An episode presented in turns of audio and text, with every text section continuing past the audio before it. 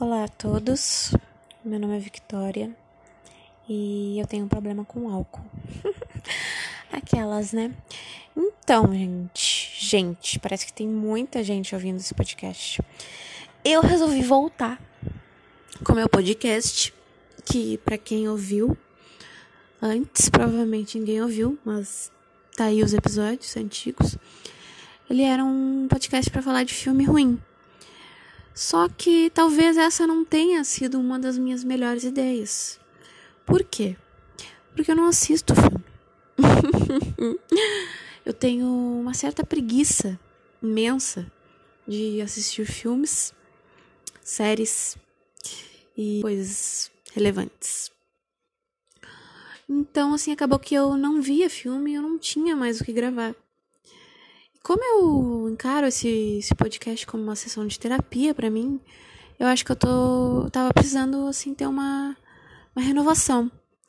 Então eu transformei esse podcast, eu fiz um processo de rebranding. E agora ele vai ser um podcast sobre bobajadas e surtos da minha cabeça e qualquer coisa irrelevante que eu gosto de falar. Eu tenho um outro podcast com os meus amigos, que é o Ivamos de Surto, que quem quiser seguir é arroba Ivamos de Surto, que é para falar sobre fofocas, famosos e tal. Só que ele acaba sendo meio. Ele não sai com tanta frequência porque vocês que têm amigos, vocês sabem que é difícil marcar algo com os amigos, porque todo mundo sempre tem alguma coisa para fazer. Então acaba que a gente não, não grava com tanta frequência. Mas, enfim, sigam lá. É, esse aqui é um podcast sem edição, sem roteiro, com áudio ruim, com pausas dramáticas porque eu esqueço que eu tô falando, com relevância, sem coesão, sem engajamento, sem conhecimento. E é isso. O que, que eu vou falar agora? Uma coisa que que eu vou falar que é uma, algo que tá me irritando, algo muito re relevante que tá me irritando ultimamente, é a novela Amor de Mãe.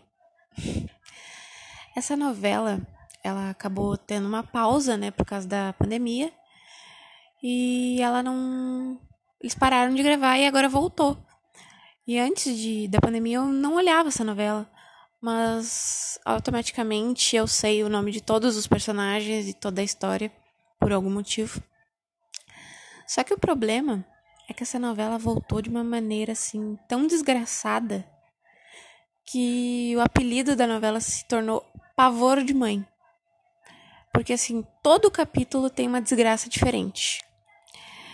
É, ou alguém é morto, ou alguém é sequestrado, ou alguém é atropelado, ou alguém esfaqueado, ou a pessoa, sei lá, pega Covid. Covid, isso é uma das coisas que, que voltou na novela, voltou com a pandemia na novela. Tipo, eles colocaram a pandemia na novela.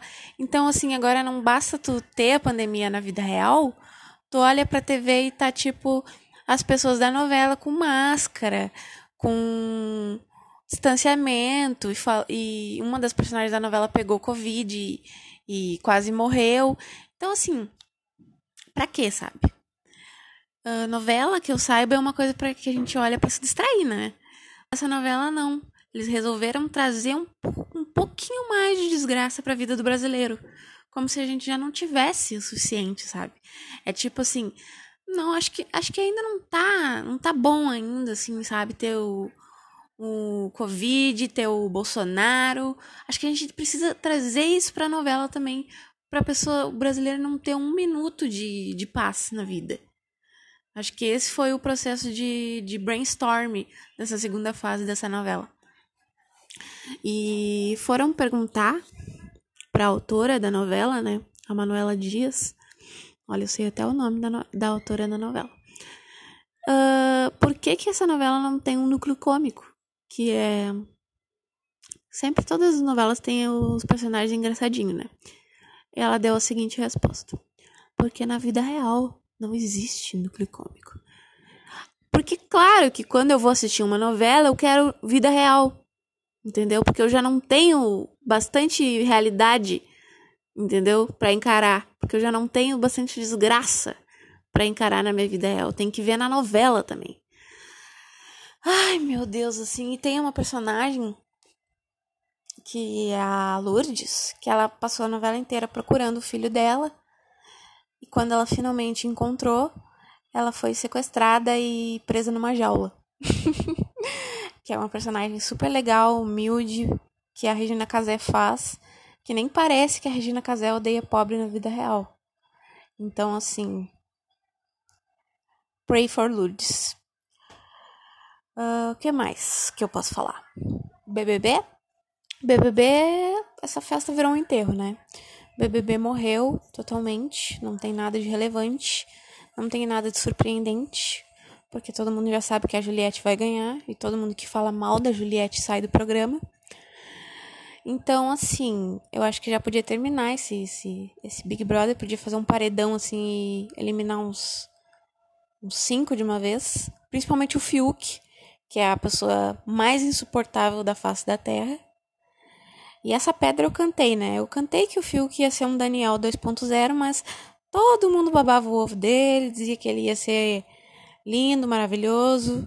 Até eu, inclusive, babei um pouco o ovo dele, mas assim, ele é literalmente uma das piores pessoas que existe na face da Terra, o Fiuk. Então, assim, chega, né? Chega de BBB. A mamacita até já virou meme, entendeu? Assim, todo mundo já esqueceu que ela fez tortura psicológica na casa. E é isso, o Brasil segue, segue em frente aí. E a outra coisa que eu queria falar é sobre o mercado de trabalho na área de comunicação. Aquelas, né, que tá falando de BBB mamacita e já muda pro área de trabalho. Aqui é assim. Aqui a gente tem o raciocínio que pula assim de galho em galho. E eu tô atualmente procurando uma recolocação no mercado, no mercado de trabalho, né? E acho que todas as áreas estão tendo a dificuldade de, de, de emprego, né? Por causa da pandemia e também por causa que o Bolsonaro é um corno. Mas enfim, a área de comunicação é uma área extremamente desvalorizada.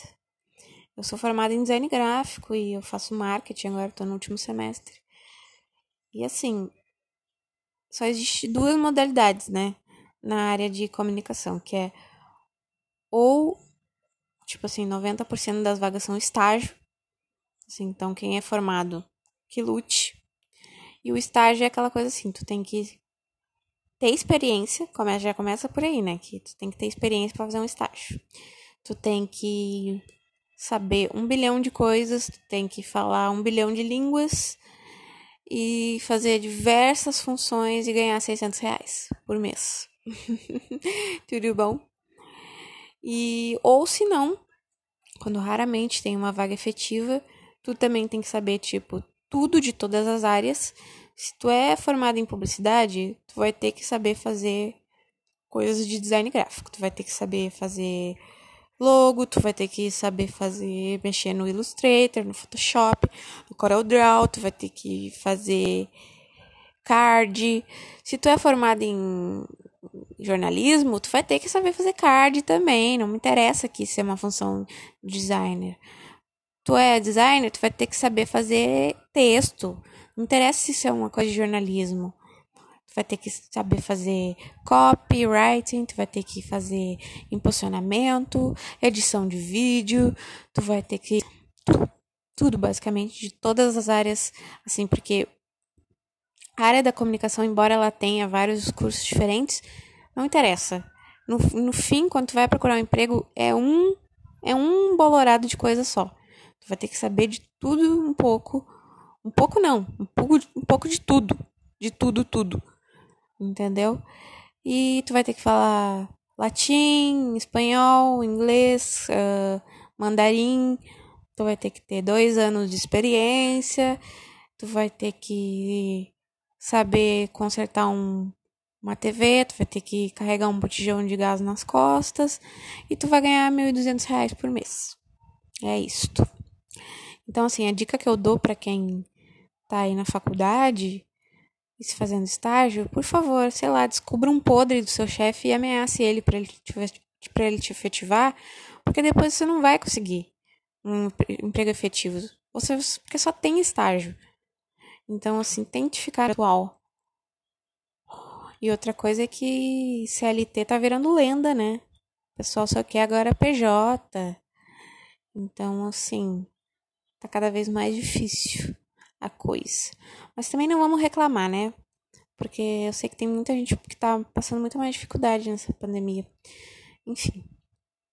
Uh, temos que investir muito na lei da atração, que é algo que eu tô praticando nessa nesse momento de moda no, principalmente no TikTok, que aquelas meninas fazem vídeo assim, lei da atração. Você sabe quem usa a lei da, da atração? A Jade Picon. Claro, porque com certeza a Jade Picon ela ir para as Maldivas porque ela faz lei da atração. Ela é rica desde que ela e não porque ela ganha um milhão de reais por cada post que ela faz no Instagram. Claro que não, é por causa da lei da atração. Cara, a lei da atração, porque seremos igual a Jade Picon. Entenderam? E que mais que eu tenho para falar? Já falei o quê? Pavor de mãe, já falei do mercado de trabalho, da comunicação, que tu vai ganhar 600 reais ou 1.200. Lei da geração. Hum, acho que é isso. Não, não, não me vem nada à cabeça aqui falar agora. Uh, deixa eu pensar em alguma, alguma notícia relevante que eu possa dar para vocês.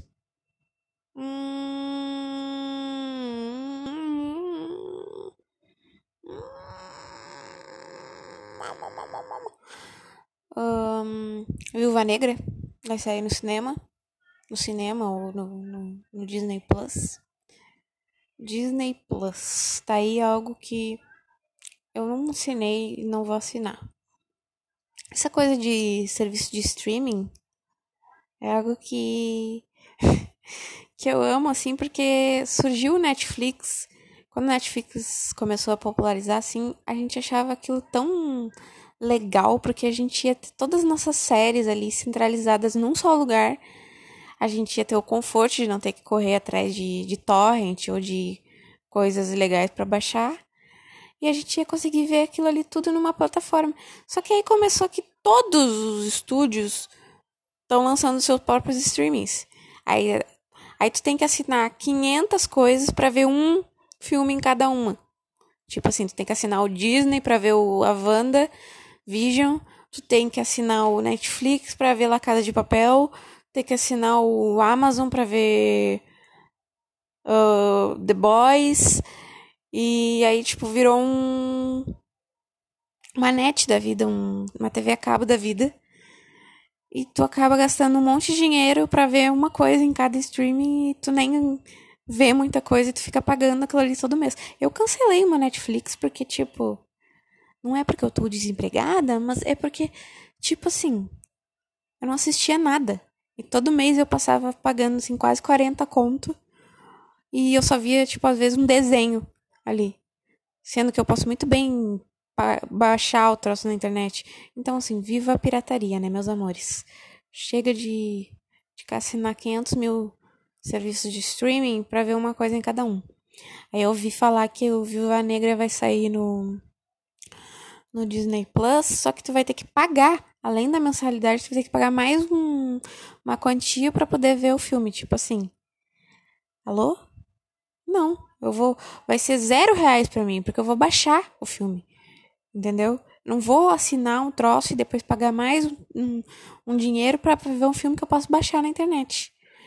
Então, assim, mais uma vez, o capitalismo tentando acabar com todas as formas de entretenimento do proletariado, tentando fazer a gente pagar por coisas que a gente pode facilmente conseguir de graça na internet.